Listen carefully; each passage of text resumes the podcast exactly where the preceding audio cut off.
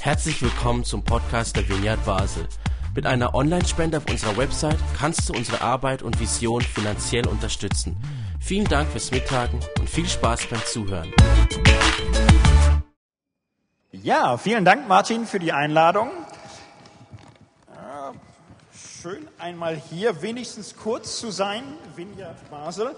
Und ja, mein Thema ist heute ja ähm, in der Tat dies etwas Spezielle. Passt das eigentlich? Kann man von Jesus fasziniert sein und gleichzeitig Theologie treiben? Oder ist das ein Widerspruch? Nun könnte man sagen, doofe Frage, aber ja, für manche ist es ein Widerspruch.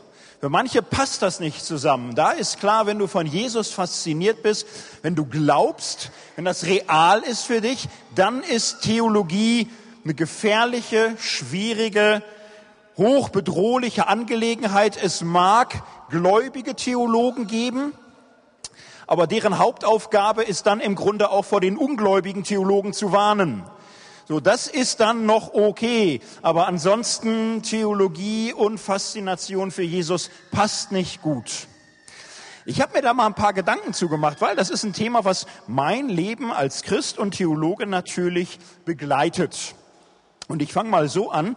Ich bin in die Theologie na, etwas merkwürdig hineingestolpert. Ich habe mich eines Tages als Atheist dazu entschieden, Theologie zu studieren äh, ich hatte keinerlei Idee, was das mal alles so mit sich bringen könnte, aber ich dachte, ja, ist auch cool. Philosophie finde ich fantastisch und Theologie steigert die Karrierechancen in der Schule, hat man Fach mehr und, und so, alles ganz gut. Machst du das mit? Und dann habe ich was Merkwürdiges erlebt. Bevor ich mein Theologiestudium begonnen habe, habe ich einen äh, Ferienjob gemacht in der Firma und war normal, so Bürojob und, und all dies. Und äh, da wurde ich gefragt, was ich denn danach mache. Und meinte, ja, ich studiere dann an der Uni Münster und werde auch Theologie studieren und, und so. Und äh, da kam dann ein Mann auf mich zu, ich nenne ihn jetzt mal Herr Müller. Und der sagte dann, Herr Dietz, haben Sie mal einen Moment Zeit, ich muss dringend mit Ihnen sprechen, ganz allein. So, und dann sind wir in so eine Kammer gegangen, so Akten und, und so. Und da nahm er mich beiseite und sagte, Herr Dietz, Sie wollen Theologie studieren. Und ich möchte Sie warnen. Die Theologie macht vielen Christen den Glauben kaputt. In der Theologie, da werden sie mit Zweifel konfrontiert, da wird die Bibel aufgelöst, da wird alles in Frage gestellt. So viele junge Menschen haben im Theologiestudium ihren Glauben verloren und nehmen Sie sich das zu Herzen. Ich möchte Sie dringend warnen, dass Sie aufpassen. Er nannte mir Namen, die er irgendwo gehört, gelesen hatte. Da müsste ich besonders aufpassen. Die endeten alle auf Mann, Bultmann, Konzelmann, Käsemann und, und so weiter. Ganz gefährlich und so. Und ich dachte so, was sag ich dem jetzt? Ich könnte ihm jetzt natürlich sagen, Herr Müller, ich habe eine gute Nachricht für Sie. Sie können sich beruhigen, weil äh, da, da kann bei mir gar nichts kaputt gehen. Ich bin Atheist. Das kann mir gar nicht schaden. Das ist keine Gefahr. Also beruhigen Sie sich. Aber inzwischen hatte er seine Bibel aus der Tasche geholt und, und schwang sie durch die Luft und er legte seine Hand aufs Herz und es war ihm alles sehr ernst, was er sagte. Und ich hatte so das Gefühl, oh, der ist wahrscheinlich gar nicht so richtig beruhigt, wenn er hört, da geht noch ein Atheist mehr in die Theologie. Und dann habe ich dann lieber nichts gesagt und mich bedankt und gesagt, oh Herr Müller, danke, das ist ja echt nett, weil ich, hätte, ich habe ja gar nicht geahnt, dass er so gefahren und ich pass auf, immer wenn die auf Mann enden, ich, ich pass auf, also ich ist ist eine ernste Sache. So, das war so eine Erfahrung, bevor ich irgendeine Vorlesung oder so wusste ich, oh, du musst aufpassen. Naja, ich, ich war in einer schwierigen Lebensphase. Denn äh, auf der einen Seite wollte ich Theologie studieren und glaubte nicht und betete nicht und hatte mit Gott so nicht. Aber ich war in der Lebensphase, wo ich ähm, im Grunde was Schlimmes hatte. Ich hatte Zweifel an meinem Unglauben. Ich war mir meines eigenen Unglaubens nicht mehr sicher. Ich war mir nicht mehr sicher, dass der da spinnt, der da auf mich einredet. Und darum war ich in so einer merkwürdigen Phase. Ich habe mir das angehört und merkte, es klingt strange, was er sagt. Was ist mit ihm? Und, und so, ich, ich lerne da die Bibel lesen. Wie, wie will das mein Glauben kaputt machen? Was ist da los? Und gleichzeitig merkte ich, er mag Ängste haben und so, aber er ist auch fasziniert von dem, was er sagt. Er hält die Bibel fest und sie bedeutet ihm sein Leben und er hat mit Jesus äh, Geschichten und Erfahrungen, die ihm mehr bedeuten als alle Wissenschaft und er geht dafür Risiken ein und er riskiert sich zu blamieren. Und das fand ich schon auch eindrücklich. Ich fand es eindrücklich und faszinierend, wie fasziniert er war, auch wenn das für mich komisch war, was er da sagte. Faszination Glaube. Ich hatte da so meine Geschichte mit. Ich war im Grunde groß geworden mit einem sehr äh, wohltemperiertem Restchristentum. So, also ich hätte so mit 10, 11, 12, 13, 14 gesagt, ja, ich bin Christ, bin ich so geboren, getauft, gehört dazu. So, und, und hätte mich jemand gefragt, bist du fasziniert von Gott oder Jesus, hätte ich gesagt, du lieber Himmel, jetzt nicht übertreiben. Ich bin fasziniert vom Fußball, bin von vielen Büchern fasziniert, ich mach, bin Karate voll drin, bin ich auch fasziniert und so. Jesus ist in Ordnung. Ja, und Gott, wenn es den halt gibt, gehört er dazu irgendwie. So, aber das war so, das, darin bin ich groß geworden, so ein fragloses, aber niedrig temperiertes Christentum. Und, und das war so ein Erbe, was meine Pubertät, mein geistiges Erwachen, Fragen nicht überstanden hat. Ich habe irgendwann angefangen, Dinge zu hinterfragen, Politik mich reingekniet, Zeitschriften gelesen, äh, in Romane mich äh, reingestürzt, den französischen Existenzialismus rauf und runter und, und so und Dinge hinterfragt, neu gedacht. Irgendwann bin ich auf meinen Glauben gestoßen, habe gedacht, ich kann den auch mal hinterfragen. Dann habe ich das gemacht und merkte, da hält mich nichts. Es ist, gibt's ja, okay, und es hält mich aber nichts in diesem Glauben, weil er mich eigentlich kalt lässt, weil er mich nicht fasziniert, weil er meinem Leben keine Gestalt gibt, kein Gepräge, nichts, auf das ich nicht auch verzichten könnte, wenn ich unter ganz anderen Umständen groß geworden wäre, hätte ich danach keine Sehnsucht, was ich so kenne. So bin ich Atheist geworden und das war für mich durch, die ganze Sache mit Gott. So, und, und wenn man erstmal damit durch ist, dann kriegt man ja dafür auch Gründe. So, man, man kriegt im, im Grunde Beispiele so vor Augen, wo man denkt, Religion ist nicht nur ein bisschen langweilig und überholt und abgestanden, die ist auch richtig gefährlich. Die kann Menschen auch so richtig irre machen kann das mal so einer späteren Geschichte verdeutlichen. Ich bin mal mit einem Mann zusammen getroffen. Wir trafen uns in so einer religiösen Veranstaltung und er holte tief Luft und sagte, er ist zum ersten Mal seit 50 Jahren wieder unter Gläubigen. Da dachte ich, oh hoppla, da müssen Sie Gründe gehabt haben, das so lange zu meiden. Und er sagte, ja, wissen Sie, als ich äh, Jugendlicher war, mein Vater war strenggläubig. Und er hatte ein Lebensziel, dass ich Christ werden muss. Vielleicht paar andere, aber es war immer so, werde Christ, mein Sohn. So, und, und immer war es so, du, du musst glauben. Ohne Glaube ist dein Leben, es, es geht in die Dunkelheit, es geht in die Finsternis. Ohne Glaube bist du verloren. Du musst glauben, mein Sohn. Nimm das ernst und frage und suche und forsche. Und der Mann beschrieb mir dann, wie er das gemacht hat. Und er hat gefragt und er hat die Bibel gelesen. Aber immer wenn er Fragen hatte, war das nicht richtig. So, dann war immer, ja, alle deine Fragen lösen sich auf, wenn du vertraust auf Gott. Wenn du der Bibel vertraust. Du kannst nicht an Gott glauben, ohne dass du der Bibel 100 Prozent vertraust. Und er sagt, eines Tages hat er wieder seinen Vater angesprochen und gesagt, weißt du, mit Gott ist ja und, und Jesus gut und aber weißt du, da gibt's so Geschichten. Wie ist das denn da mit Jona und dem Wal? Ich, ich, ich kann damit nichts anfangen, dass da ein Wal einen Menschen verschluckt und dann ist er drei drei Tage, äh, er findet ein Gedicht, singt das noch und nach drei Tagen kommt er da raus, schüttelt sich und geht nach Ninive. Ich kann das nicht glauben, Papa. Und da sagte der Vater ihm nur, Junge, du musst glauben. Weißt du, wenn die Bibel mir sagen würde, dass Jona diesen Wal verschluckt hat, dann würde ich das auch glauben. So vertraue ich der Bibel. Und in dem Moment zerbrach was ihm, sagte er. Er hörte das und, und auf einmal war sein Vater ihm total fremd und ihm war geradezu gruselig, mulmig zu Gemute. Und er sagte sich selbst, das, was Religion mit meinem Vater gemacht hat, möchte ich mit mir nicht machen lassen. Das kann ich nicht. Das will ich nicht. Ich will nicht so mich faszinieren lassen, dass ich im Grunde keine Logik, keine Vernunft, keine Frage, kein Zweifel auch nur aushalte, dass alles andere im, im Grunde ausgeblendet wird, weil ich so verbohrt und vergriffen bin in das, was mich da ergriffen hat.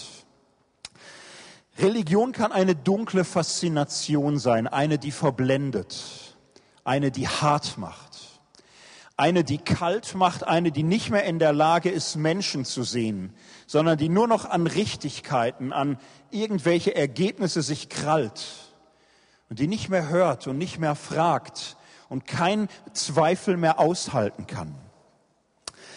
Faszination gibt es solche und solche. Eine Faszination, die das Herz weitet, die öffnet, die Energie schenkt, die sich äh, lebendig anfühlt. Und gleichzeitig eine Faszination, die verblendet, die in die Irre führt, die in die Enge treibt. Und das war so etwas, womit ich gerungen habe, wo ich gemerkt habe, ja, es gibt Glaube vielerlei und, und manches zieht mich so an und, und manches rührt Fragen an, die, die ich habe und manchmal ist da so eine Sehnsucht und Dinge, die ich nicht klarkriege. Und dann finde ich manchmal Glaubensformen, die mich äh, so abschrecken und so verängstigen, dass ich nur noch Reis ausnehmen möchte.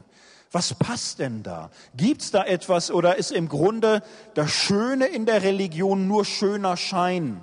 Und es ist im, im Grunde so eine Gehirnverklumpungsmaschine, die in die Enge führt und äh, alles freie Denken erstickt. Oder umgekehrt ist das das freie, lebendige, vibrierende, das das Wahre des Glaubens und sind das andere irgendwelche missgestaltete Formen, die irgendwo in die Irre führen. Ich hatte so eine Übergangszeit in meinem Leben, wo ich so hin und her schwankte und nicht wusste, nicht wusste, ist das irgendetwas, wo ich dranbleiben kann, wo ich in irgendeiner Weise weiterkomme? Oder ist im, im Grunde, muss ich Theologie studieren, um am Ende sagen zu können, ich habe das alles studiert, es ist echt so überflüssig, wie ich geahnt habe. Ich habe dann in dem Alter, so auf Tipps von äh, atheistischen Autoren, denen ich viel abgenommen habe, angefangen, äh, den russischen Schriftsteller Dostojewski zu lesen bin so ein bisschen älter. Äh, früher las man Bücher, dicke Bücher aus Papier und die las man durch von Anfang bis Ende. Das war auch schön, die alte Welt. Also das noch geht das ja, man kann es noch machen, glaube ich und so. Also ich empfehle, die Chance zu nutzen, bevor das verboten wird oder man weiß es nicht oder so. Aber ich fand das gut. Und äh, diesen Dostoevsky, also so meine französischen Helden, Existenzialisten haben gesagt, Leider war er Christ, aber Russland 19. Jahrhundert, was hatte man da für eine Chance? Ne? Davon abgesehen ist der richtig gut, ist der richtig Menschenkenntnis und hat Ahnung und, und sonst wie. Und dieser Dostoevsky war für mich eine einschneidende Erfahrung, weil ich habe gedacht, naja, der ist auch Christ, aber das, das, das atmest du weg und, und oh, guckst du mal, gibst ihm mal eine Chance und so. Ähm, für mich war das ähm, eine einschneidende Erfahrung, äh, christliche Gedanken auf einmal zu hören und zu lesen, die ich ernst nehmen konnte. Warum? Weil hier ein Mann fasziniert war von seinem Gott, von seinem Jesus. Und man spürte auf jeder Seite, diese Faszination hat ihn nicht verblendet, sondern ihm Augen geöffnet. Und das merkte man daran, dass er Zweifel nicht auswich sondern in seinem Glaubensringen jeden Zweifel, jede Frage zulassen konnte. Ich hatte immer so das Gefühl, religiöse Menschen kannst du damit erschrecken, dass du irgendwelche Horrorverse aus der Bibel zitierst und sagst, und was sagst du jetzt? So, und dann sagen sie, ja, äh, fällt mir auch nichts ein und so. Und ich hatte immer das Gefühl, äh, wenn du gläubig bist, dann musst du ständig aufpassen, dass dich kein Zweifel erwischt, weil dann bist du erledigt. So, und da hatte ich immer so ein Gefühl der Überlegenheit und so, die armen religiösen Menschen mit ihren Scheuklappen. Bei Dostoevsky bin ich einem Christen begegnet, der Zweifel radikaler formuliert hatte, als ich bisher selbst auf die Idee gekommen war. Der die Zweifel so radikal formuliert hat, gelebt hat, gefragt hat und das aushielt und das mit hineinnahm in sein Gespräch mit Jesus, in sein Ringen um christlichen Glauben. Und er wurde dabei sehend für die Erniedrigten und Beleidigten, für die Kaputten unter den Menschen, für die Zerrissenen. Und er wurde sehend für die Schönheit der Menschen, die am Rande stehen und die an der Grenze sind und die kaputt sind. Und er wurde sehend für die Gebrochenheit der Menschen, die glanzvoll im Licht waren und wo alles in Ordnung schien. Und er sah ihre Zerrissenheit und Gebrochenheit. Und das war für mich so ein Moment, wo ich dachte, hoppla, das geht? Du kannst glauben, Du kannst Christ werden, du kannst von Jesus fasziniert sein, ohne Scheuklappen, ohne dich in irgendeiner Form zu verblenden. Ich bin nicht sofort Christ geworden, weil das wäre für mich ein weiter Weg gewesen. Aber äh, an dem Punkt war ich auf einmal so an der Stelle, wo ich sagte, man könnte Christ sein. Das ist eine Option. Das war für mich ein Riesenschritt. Für mich war vorher so, es hat was Faszinierendes, aber es geht eigentlich nicht. Es hat was Abschreckendes, es geht wirklich nicht. So. Und auf einmal dachte ich, man, man kann Christ sein. Es ist möglich. Es ist nicht einfach irgendwas Ausgestorbenes, was da in so Nachzuckungen noch irgendwie vegetiert, sondern eventuell wäre es möglich, Christ zu sein, Mensch zu sein, zu glauben, zu denken, Vertrauen mit offenen Augen. Es könnte möglich sein. Und so bin ich ins Theologiestudium hineingestolpert mit diesen ganzen Stimmen und diesen Zweifeln und, und Fragen. Jetzt ist, äh, mache ich den, den weiteren Weg sehr kurz. Ich habe mich auf die Bibel gestürzt mit der verrückten Frage, ist es wahr? Stimmt das? So, habe all meine Fragen und all meine Zweifel und, und da probiert, habe stundenlang am Tag die Bibel gelesen und bin irgendwann zu einem Moment gekommen, den ich leider gar nicht beschreiben kann weil es so ein Moment gewesen ist, wo ich über Jesus nachgedacht habe und, und ist es das oder ist es das nicht und, und kann das funktionieren? Und auf einmal war es mir so, als würde die Zeit still bleiben und als würde die Erdrotation angehalten und als würde alles aufhören und als wäre auf einmal äh, Schweigen im Himmel und auf Erden und in mir und als wäre nichts anderes da und real als eine ganz tiefe, gütige Gegenwart.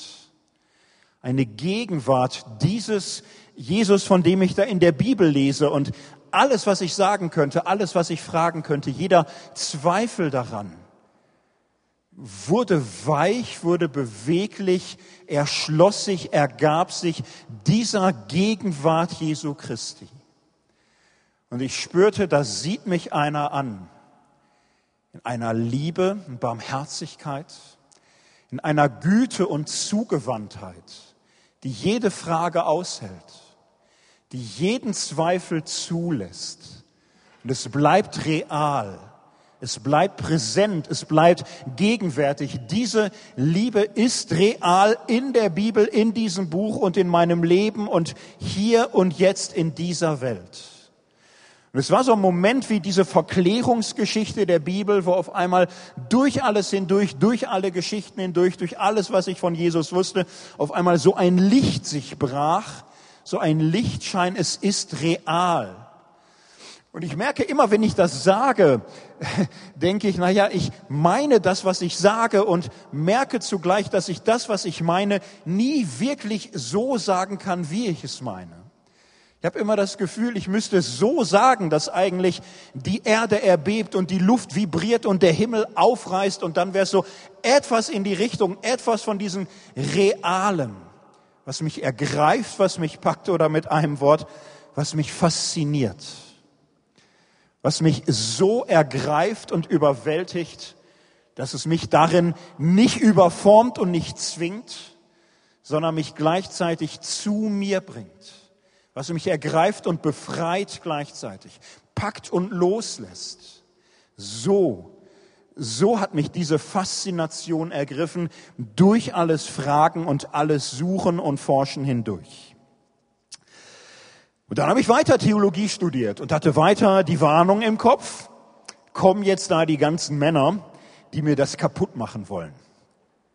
So, und ich hatte dann auch gleich so lauter Bultmann-Schüler, die so und erstmal alle Vorurteile bestätigt, die weiß ich auch nicht, die kannten das nicht irgendwie oder schienen das nicht zu kennen oder ich wusste es nicht. Also ich konnte auf einmal nachvollziehen, diesen Mann. Was ist los mit Theologie? Theologie, die sich an Texten abarbeitet und die Fragen stellt und so weiter und die sich manchmal so spröde zu dem stellt, was in diesem Buch Menschen fasziniert und begeistert. Und es war für mich eine, eine lange Phase, wo ich Theologie getrieben habe. Und manchmal hat sie mich weitergebracht und manchmal hat sie mir Wege eröffnet und manchmal hat sie mich abgeschreckt. Und manchmal bin ich daran abgeprallt und habe mich gefragt, geht das? geht das denn, irgendwie Theologie zu treiben? Ich habe dann so meine Spuren gefunden und dies gemacht und das gemacht und war dann in Kreisen von gläubigen Theologiestudenten und wurde dann irgendwann ein, ein gläubiger Theologieabsolvent, der seinen Glauben behalten hat und habe das versucht zusammenzukriegen. Und mit der Zeit aber was Merkwürdiges erlebt.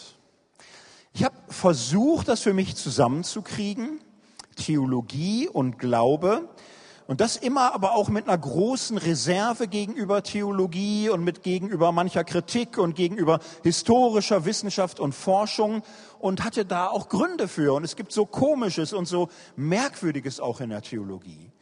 Und ich merkte aber auch, manchmal begegnet dann so eine bestimmte Erwartung. Und ich habe auch diese Erwartung teilweise an mich selbst aufgebaut.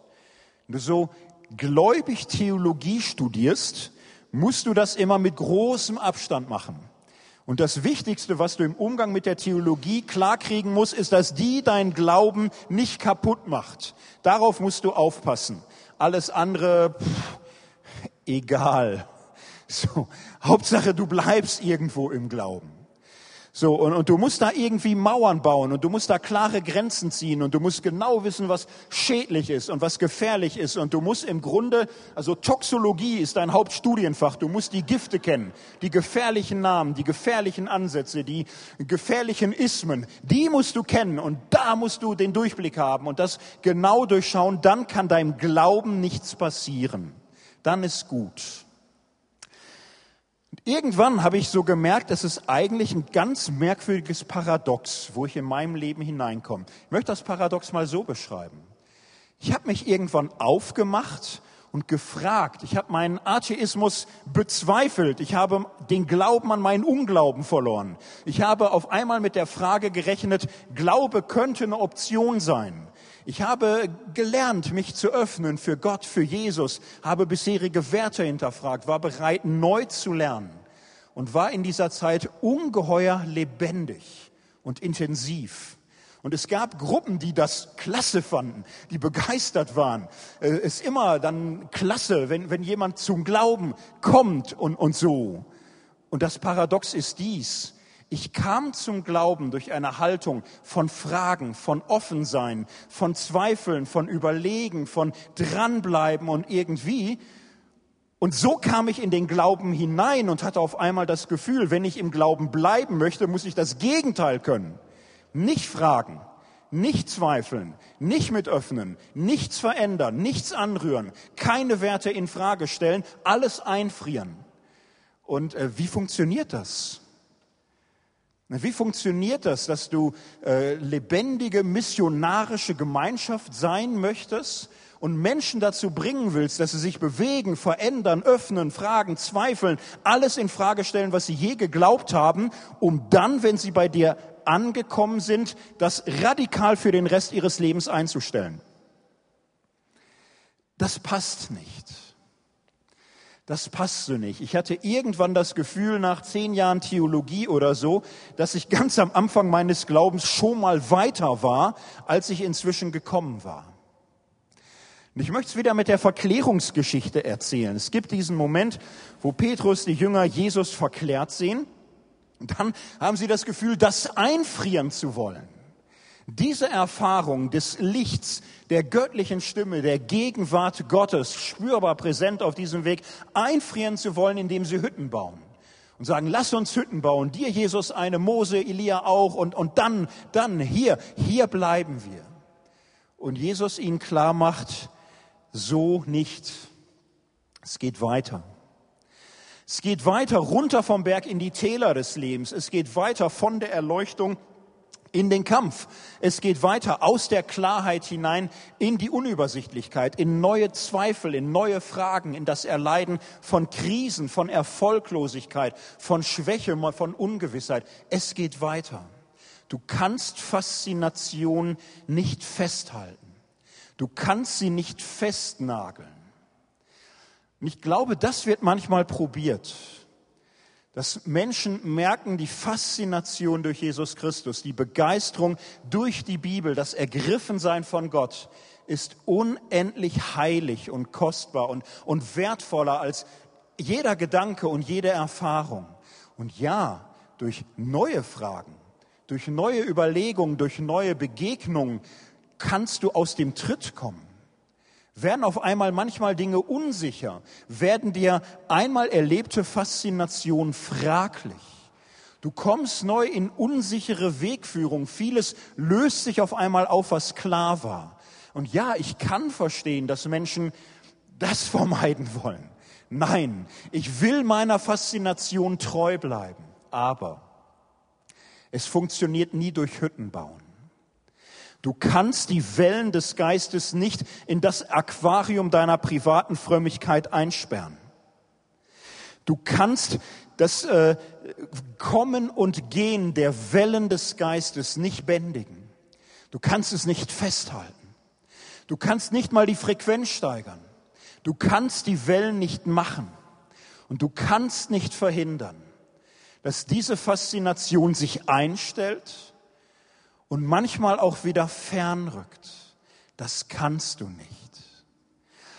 Und Theologie ist ein solcher Moment der Unruhe, wo Dinge neue, von neuen Fragen bewegt werden, wo du neue Zweifel bekommst, wo du dich auf neue Probleme einlässt, für die du noch keine Lösung hast und wo nicht sofort alles klar ist. Und es fühlt sich an wie das Gegenteil von alles ist klar, Jesus ist da, Faszination durch Gott. Es fühlt sich an wie das Gegenteil. Darum mag es naheliegen, ich halte mir das vom Leib. Mein Leben ist schwer genug. Ich brauche nicht noch irgendwelche theologischen Gedanken, die mir jetzt auch in meinen Glauben hinein Fragen tragen, Zweifel, Überlegungen, Dinge, die ich nicht in den Griff kriege. Und doch so geht es nicht. Das ist etwas, was ich so in der zweiten Hälfte meines Theologenseins wieder gelernt habe und lernen möchte. Dass ich die Faszination durch Jesus nicht festhalten kann in einer bestimmten Gestalt, in einer bestimmten Gefühlslage, in einem bestimmten Set von Antworten und Gewissheiten, sondern dass ich mich den Wellen seines Wirkens aussetzen muss, neu und neu und neu. Und ich möchte das mit einem theologischen Gedanken zusammenfassen, einer Unterscheidung. Lautet ganz schlicht so, unterscheide immer zwischen der Quelle deiner Faszination und deinem Fasziniertsein. Verwechsle niemals dein Gottesbild mit Gott. Sei immer offen dafür, dass dein Jesus deine Jesus-Beziehung, dein Jesus-Bild immer etwas anderes ist als er selbst. Nicht, dass es falsch ist, nicht, dass es unnötig war, nicht, dass es äh, alles und, und so. Es hat dich hierhin gebracht, wo du stehst. Aber Gott kann uns über jede Vorstellung hinausführen, wenn sie einer neuen Situation nicht gerecht wird. Jede Erfahrung, jede Stimmungslage, jedes Set von Antworten kann an Grenzen geführt werden. Und da ist die Einsicht hilfreich, dass Jesus selbst immer etwas anderes ist als unser Bild von ihm. Es gibt immer den Unterschied von Gott selbst und der Wahrheit selbst und unserem sie begriffen haben. Und es gibt immer einen Unterschied zwischen der Bibel selbst und unserem Bibelverständnis. Ich komme zum Schluss. Wir können die Wellen des Geistes nicht bändigen. Und Glaube heißt immer zu leben zwischen Erinnerung und Erwartung. Und Erinnerungen sind kostbar. Erinnerungen an die Gegenwart Gottes in unserem Leben, an Erleuchtung, an Durchbrüchen sind kostbar. Und doch dürfen wir keine Erinnerungen so mit Mauern und Zäunen umgeben, dass wir versuchen, sie in Hütten zu sperren, die sie in irgendeiner Form absterben lassen werden. Ist Theologie gefährlich? Kann Theologie gefährlich sein? Aber hallo, natürlich. Theologie kann sich in solchen Hütten niederschlagen. Und äh, jede Art der Theologie liberale Theologie, fundamentalistische Theologie, konservative Theologie, progressive Theologie, traditionelle Theologie, jede Form der Theologie, die sich an die Stelle Jesu selbst setzt, ist eine falsche Hütte, die dein Glauben einzufrieren versucht und ihn auf Dauer ersticken wird. Theologie kann schaden und Theologie kann dienen. Sie kann dienen immer dann, wenn sie nicht die Sache selbst sein will, sondern Fingerzeig auf Jesus. Zeugnis für das, was in keiner Formulierung aufgeht, was über jeden Begriff erhaben ist, was all deine Erkenntnisse nochmal übersteigt. Theologische Fragen, theologische Zweifel können dich weiterführen, können ein Fingerzeig auf Jesus sein. Und dann kann Theologie dir dienen dir dienen, dich zu hinterfragen, dich zu öffnen, dich auf den Weg zu machen zu diesem äh, Geheimnis, zu dieser Faszination, die Jesus selbst ist.